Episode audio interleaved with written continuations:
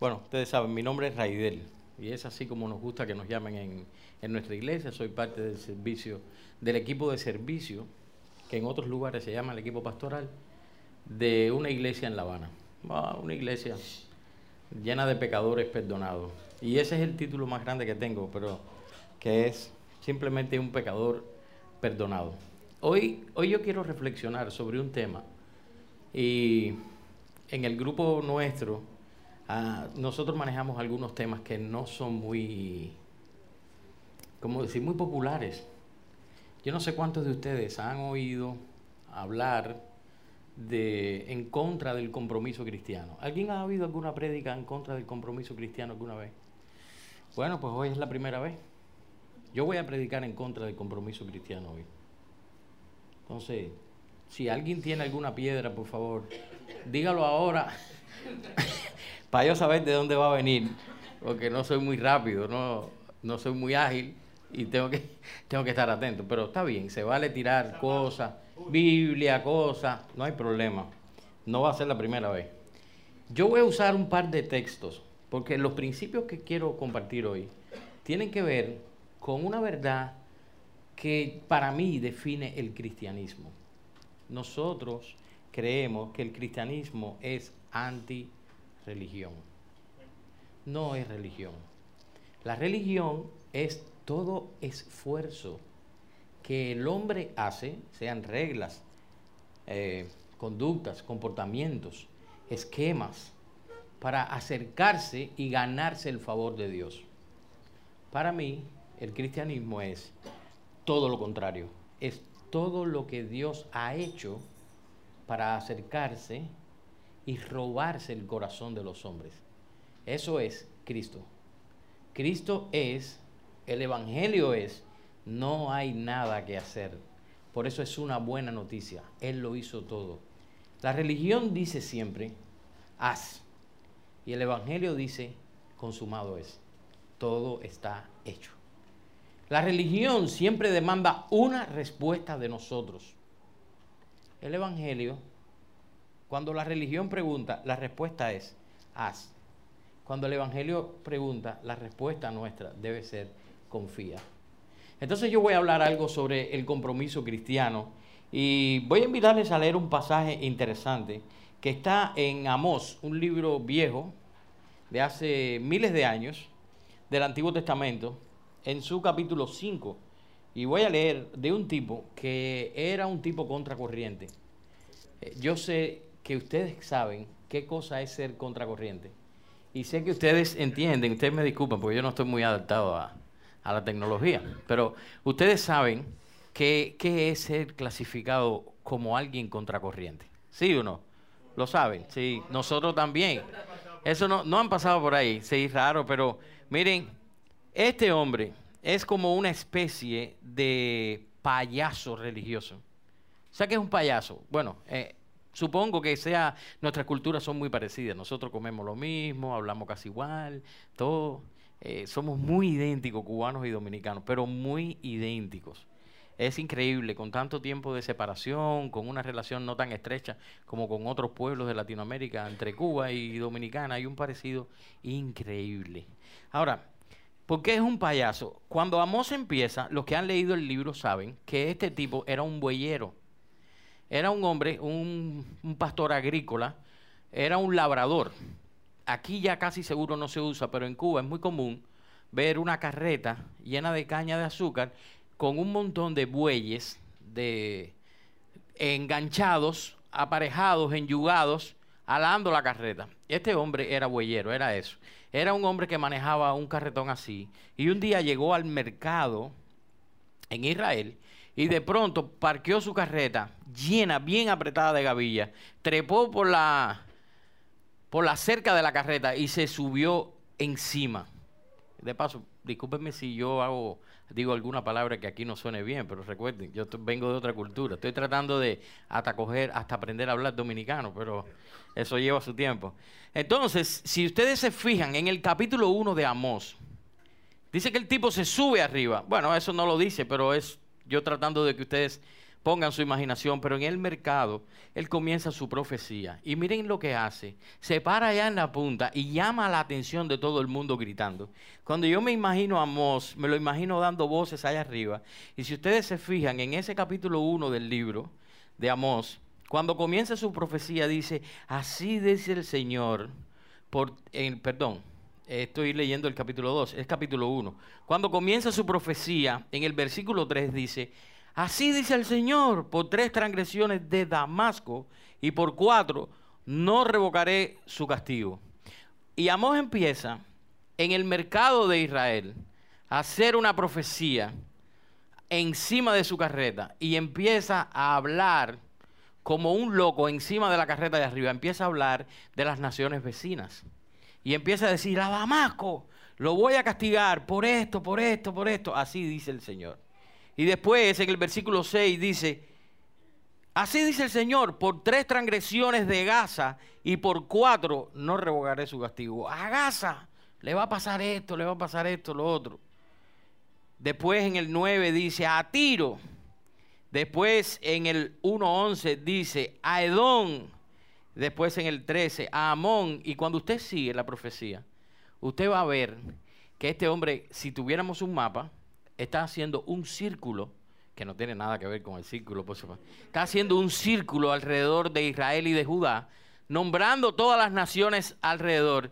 Y está como haciendo un lazo. Y yo pongo en mi imaginación este loco encima de una carreta diciendo, vengo en nombre de Dios a hablarles acerca de los problemas de los otros que no creen en Dios o que no son igual que nosotros. Y toma un lazo, una soga, como si fuera a enlazar una vaca o, uno de sus bueyes y empieza a hacer así, y empieza a apuntar a las naciones alrededor.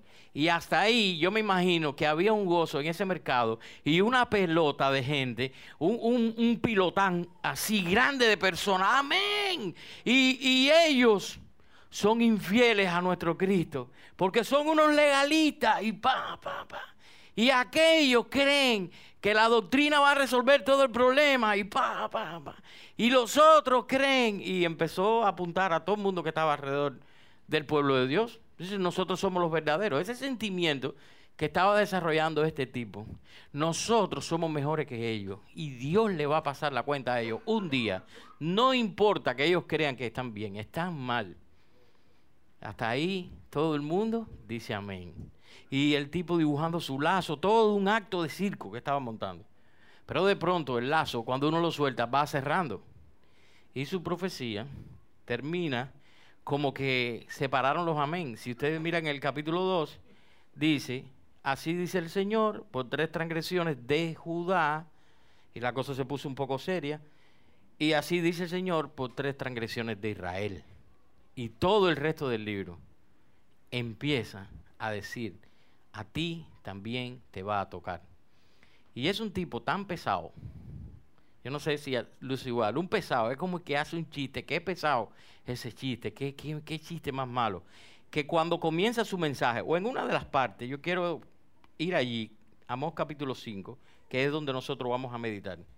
Cuando comienza su mensaje en este, desarrolla el punto del que hablamos al inicio. Y miren cómo lo desarrolla, qué interesante. Empieza diciendo, en el capítulo 5 voy a leer el versículo 18, ustedes lo pueden seguir con su Biblia, si tuvieron tiempo de encontrar a Amós, porque cuando yo oí predicar primera vez de Amós, me empaté con el libro casi a la mitad ya del sermón, porque creo que ni nunca lo había leído. Amós ahí, ¿qué es esto? Y miren, el, ¿cómo empieza su mensaje? Dice, ¿cuántos de ustedes quieren que Cristo venga? ¿No es esa la pregunta que hay ahí? 5.18.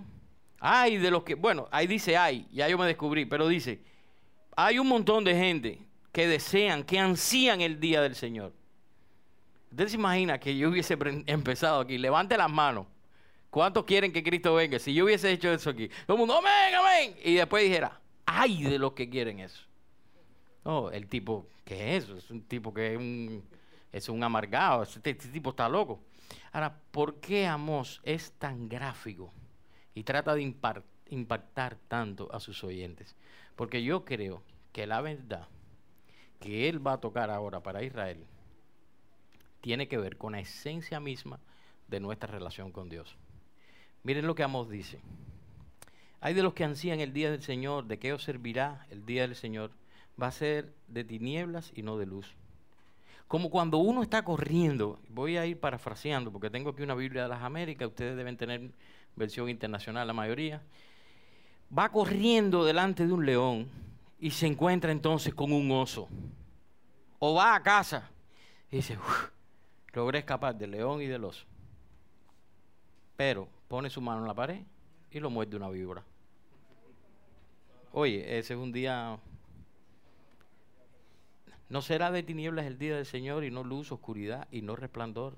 Ahora, ¿qué es lo que está diciendo el tipo? Tengan cuidado, Israel, porque hay detalles que si se escapan, es igual que si, que si te hubieras perdido, como el más de los perdidos. Es eso lo que está diciendo. Si tú llegas a casa y cuando tú respiras dices, qué clase de día. Primero un león, me mandé a correr, salí de él. Cuando me escondo detrás de una mata veo un oso, salgo corriendo, me da tiempo de estar en la casa. ¡Wow! He sido bendecido. Puse tu mano en la pared y había una víbora ahí. O sea, un detalle que a veces, entonces ya pensamos que las grandes cosas son las que nos van a comer. No come el león, no come los y descuidamos los pequeños detalles. ¿Cuál es el pequeño detalle que él dice que es esencial? Y ahora lo viene a desarrollar. Miren lo que dice. Aborrezco y desprecio vuestros cultos y no me agradan vuestras adoraciones.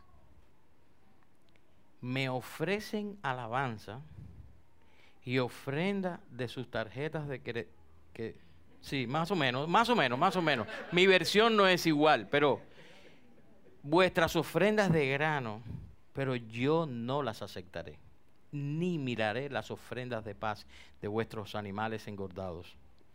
Aparta de mí ese ruido, pues no escucharé ni siquiera la música de tu batería y tu guitarra eléctrica. No, no, no quiero oír eso. Dice aborrezco. Esa palabra, cuando uno va al hebreo y eso, los que saben de eso, dicen que tiene que ver con un sentido, como cuando uno ve algo muy sucio fuera y le da una náusea y de pronto tiene ganas de vomitar. Y mira lo que le está diciendo el profeta al pueblo de Dios. Tú sabes ese culto que tú me ofreciste hoy por la mañana y todos esos sacrificios que tú has traído aquí y que tú cuentas como mérito delante de mí eso me da ganas de vomitar. ¿Y por qué? Y eso es lo que yo quiero ver hoy en los minuticos que nos quedan. Dos cosas. Uno, ¿por qué a Dios le da ganas de vomitar eso a veces? Y qué es lo que Dios pide de nosotros realmente. ¿Cuál es el problema de Israel ahí? Bueno, es el problema de nuestra propia vida nuestra vida, y voy a hablar ahora mismo del problema, el problema que provoca esa reacción en Dios y que a lo mejor nosotros la estamos provocando. Israel no lo sabía. Ellos estaban viviendo bien, estaban adorando. Es más, Amós dice, ustedes no son como los demás. El punto es que sí lo son. El punto es que han huido del león y el oso que está allá afuera, pero están descuidando el detalle principal y se creen que viniendo todos los domingos, que estando comprometidos con eso que hacen a lo que llaman adoración, que poniendo todo el esfuerzo en, poner la ofrenda en el altar, que estando comprometidos, yo estoy contento con ustedes. Pero créanme, me dan ganas de vomitar. Cuando yo leí esto, fue un frío, me invadió por dentro. Porque Dios dice que podemos tener una adoración correcta en nuestro juicio y estar equivocados. Y Dios dice que podemos tener un sistema religioso adecuado y estar equivocado. Pensamos que estamos bien con Dios y no es así. Y eso es porque no entendemos lo que Dios quiere. Ahora, eso es del Antiguo Testamento. Yo quiero recordarle antes de, esos dos detallitos, que los voy a dejar solo para el final, para que nos impresionen y sirvan para meditar, porque creo que no los mensajes son para eso, para desafiarnos a pensar en nuestra vida. Dos detallitos. Yo quiero hacer una asociación con un pasaje del Nuevo Testamento a una iglesia, porque esto no es, no, eso es a Israel, eso no, no es, ese no es el punto. En, el, en Cristo las cosas son diferentes. No, es el mismo principio relacional entre la criatura y el creador. Efesio, en Efesio, en Apocalipsis, la iglesia de Éfeso, yo sé que ustedes han oído un montón de veces eso en Apocalipsis capítulo 2. ¿Qué es lo que dice Dios a esa iglesia? Ustedes saben. Dios le dice, mira, escríbele a esa iglesia corriendo y dile al pastor que yo, el que tiene las siete estrellas a su diestra, el cual anda en medio de siete candeleros, dice esto a la iglesia. Un mensajito. Pásale un email, tuiteale eso a la gente de Éfeso. Pásaselo a Facebook, yo no sé, que lo entiendan.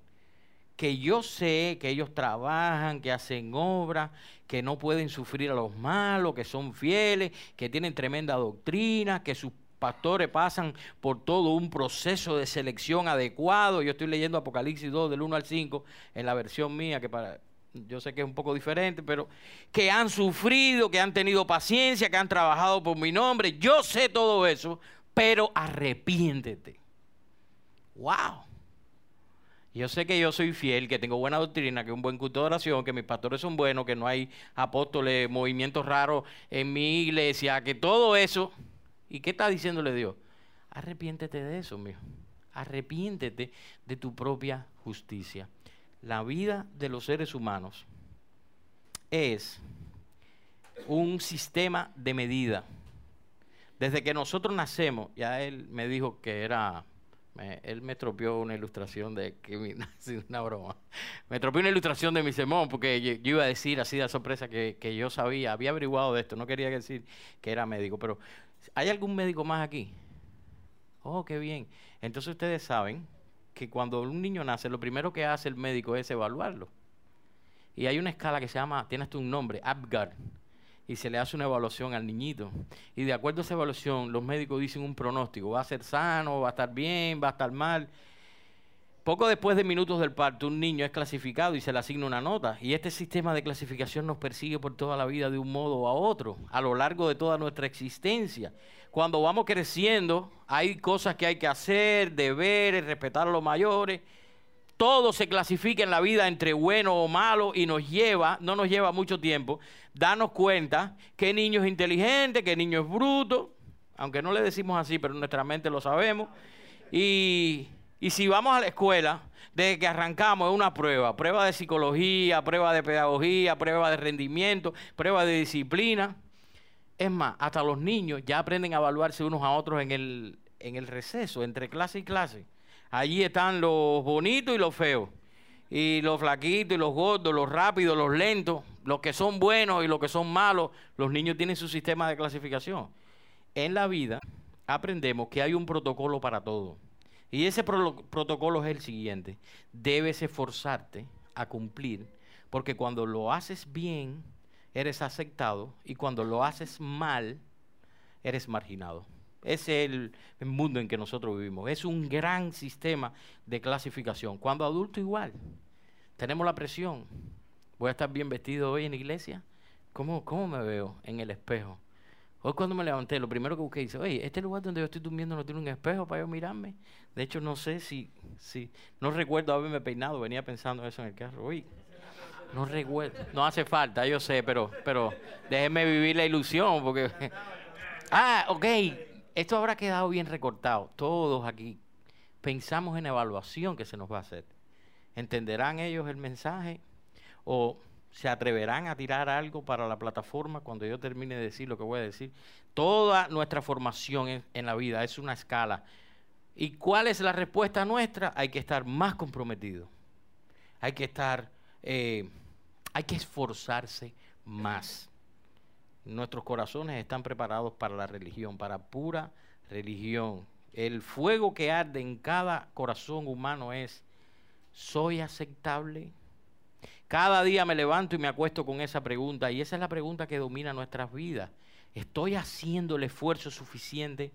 Ya nosotros vimos que Apocalipsis y Amós, Dios está diciendo, se puede estar mal conmigo estando muy comprometidos. Por eso este mensaje tiene que ver con el compromiso.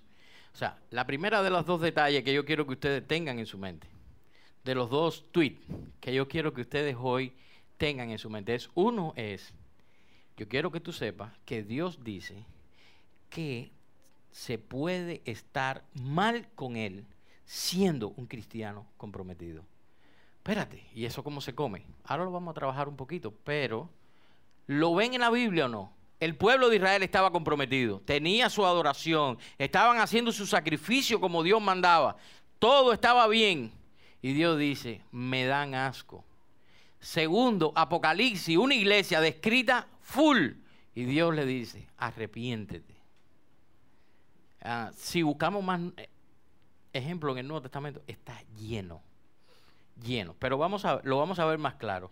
Porque Dios bendice a los comprometidos, es una de las frases que más oímos del púlpito. Esa es la tesis más común. Un discípulo de Cristo es alguien que se compromete hasta seguirle hasta el fin. Y nuestros fallos resultan de nuestra falta de compromiso. De nuestra conversión, desde nuestra conversión, los sermones que con más frecuencia escuchamos tienen este tema, domingo tras domingo. Están basados en las consecuencias de, nuestros acciones. ¿Y quiénes son los creyentes con más éxito? Los que de verdad se han comprometido. Y si falla algo en mi caminar con Cristo, es por falta de compromiso. Alguien que leí una vez hablando del tema, un creyente mayor ya, fue misionero en España. Él dice, cuando oí estas exhortaciones me sentía culpable, me dedicaba a renovar mis compromisos todos los domingos, después de cada sermón, donde los predicadores pedían quienes querían ser más comprometidos. Yo me paraba con un dolor profundo en mi corazón, muy emocionado. Y sinceramente, porque tenía un corazón tierno y dispuesto, dice él, solía ser uno de los primeros en pararme, ir hacia adelante. Sabía que mi vida no era ejemplar. Allí en los secretos de mi corazón yo me conocía bien. Y deseaba seguir las normas de la iglesia, las normas cristianas, pero no podía mantenerlas. Y, y mi entrega a veces duraba solo unos días después del sermón, pero a la larga volvía a lo mismo y no podía sostener mi decisión. Asimismo también fue mi vida. Yo recuerdo cuando fui a estudiar al seminario, en un seminario en La Habana, había una torre alta y iba a la torre a pararme allí y a orar y a sentarme a orar. Me despertaba a las 5 de la mañana y subía para ahí. Yo quería, porque yo ahora era un pastor y estaba administrando gente, yo quería que Dios me usara. Y a las cinco y cuarto ya estaba rendido. Imagínense, con veintipico de años, estudiando hasta altas horas de la noche, recién casado, con dos hijos. A las cinco y diez ya estaba dormido ya. Y eso creó un ciclo de culpa en mí, un sentido de fracaso y de culpabilidad que me abrumaba. Y a veces pensaba hasta que a lo mejor no era ni salvo. Y otra gente yo lo veía hablar de su deleite en la presencia de Dios, pero para mí orar y eso era un esfuerzo sumamente difícil de mantener. Eso eran mis dos fracasos obvios y mi dilema estaba en que deseaba la vida de Cristo, el gozo y la liberación del Evangelio promete, pero no sabía qué camino obtenerlo. Y entonces todos los domingos venía alguien que me decía, espérate, debe hacer algo más. Hay un secreto que no has descubierto. Hay una fórmula, este método de discipulado, aquel tipo de ministerio, este tipo de libro, tienes que leer esto, tienes que estudiar tal doctrina y entonces tú vas a entender. La cosa quedaba claro, el compromiso no era el camino, pero todavía no lo había entendido. No había entendido el mensaje ni de Amós ni, ni Apocalipsis que dicen oye, eres un cristiano comprometido, es ser una iglesia comprometida, pero tengo contra ti, eso no es suficiente. Ese no es la clave.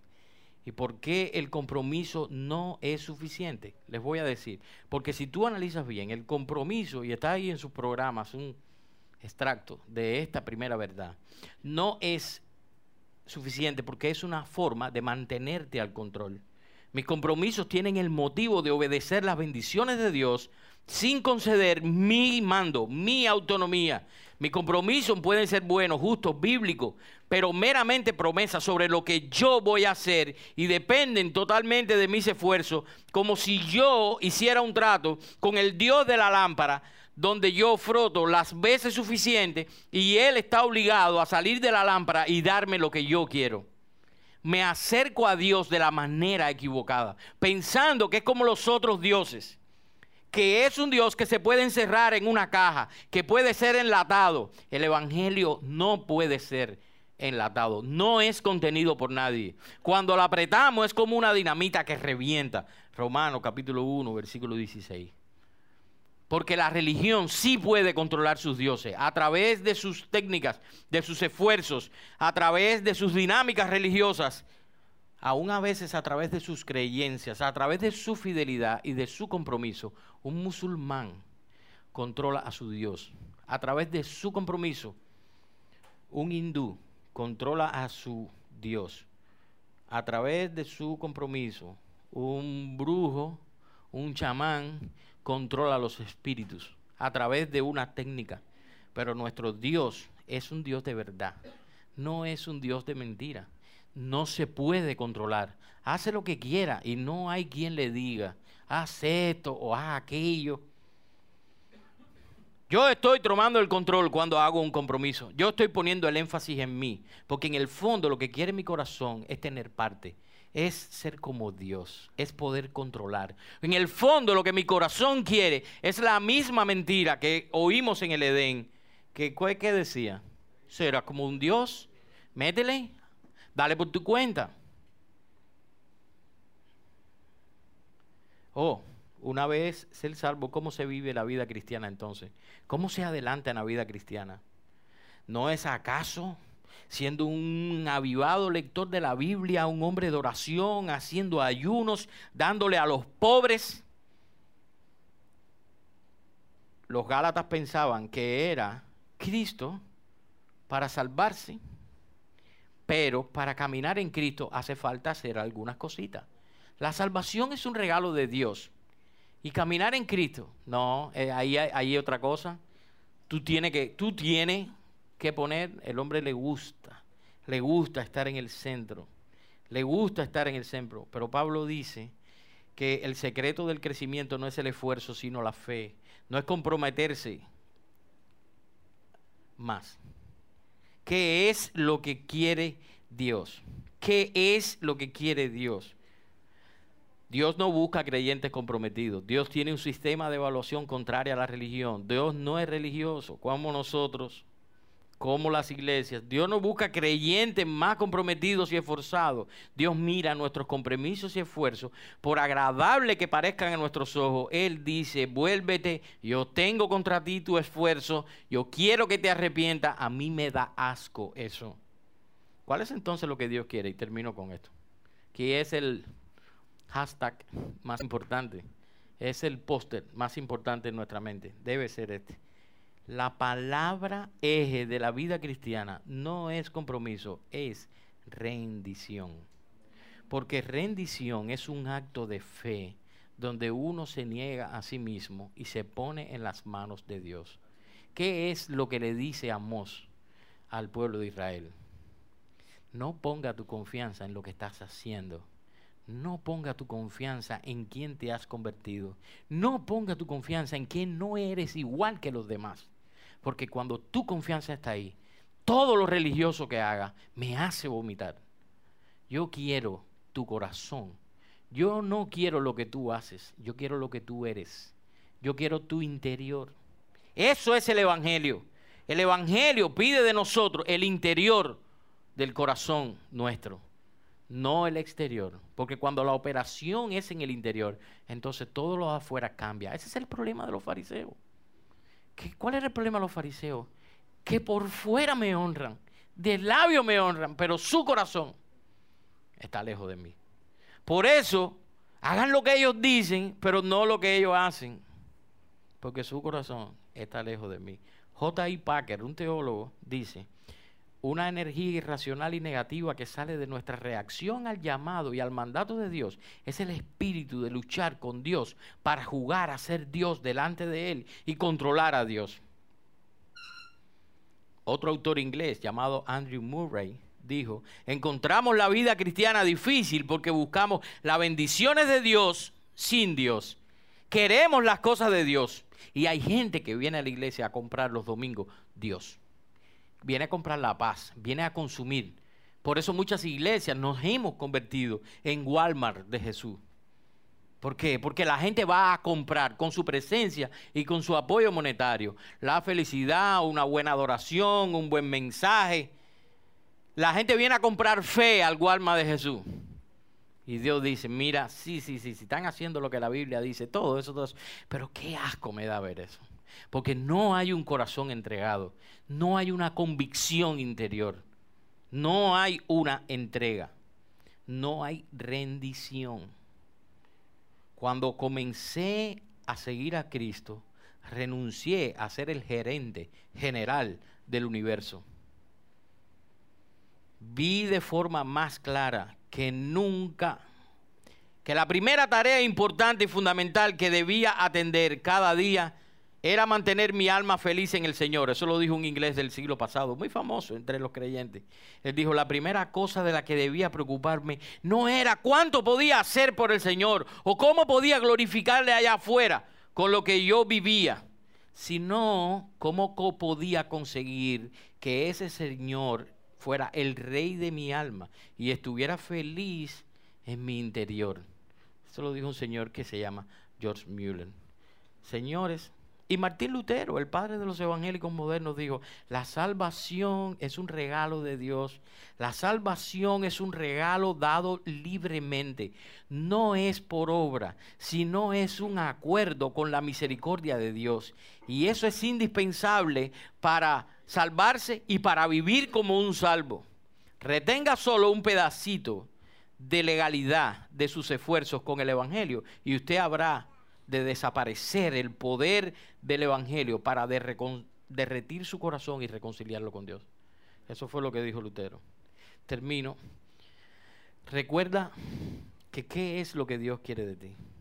Primero, Dios quiere que sepas que tú puedes estar mal con Él aún siendo fiel delante de nosotros aquí, los domingos, los miércoles, con todas esas actividades que hay ahí. Porque Dios no está interesado en lo que tú haces. Dios está interesado en lo que tú eres en lo secreto. Porque Dios no quiere religiosos. Dios no quiere religiosos comprometidos. Dios quiere creyentes entregados. La palabra es devoción, entrega, rendición. No es asmas, eso es religión. Es confía más. Wow, entonces no hay que hacer. Yo no estoy diciendo eso. Él producirá en vosotros tanto el querer como el hacer, por su buena voluntad. Pero Él quiere. Recuerda, Dios no quiere hijos comprometidos, sino entregados. El esfuerzo y la obediencia como sustitutos de la fe y el deleite de Dios el esfuerzo sin necesidad de fe, sin fracaso, sin perdón, sin quebrantamiento, sin arrepentimiento, sin una renovación interior, sin milagro de transformación, eso es pura religión.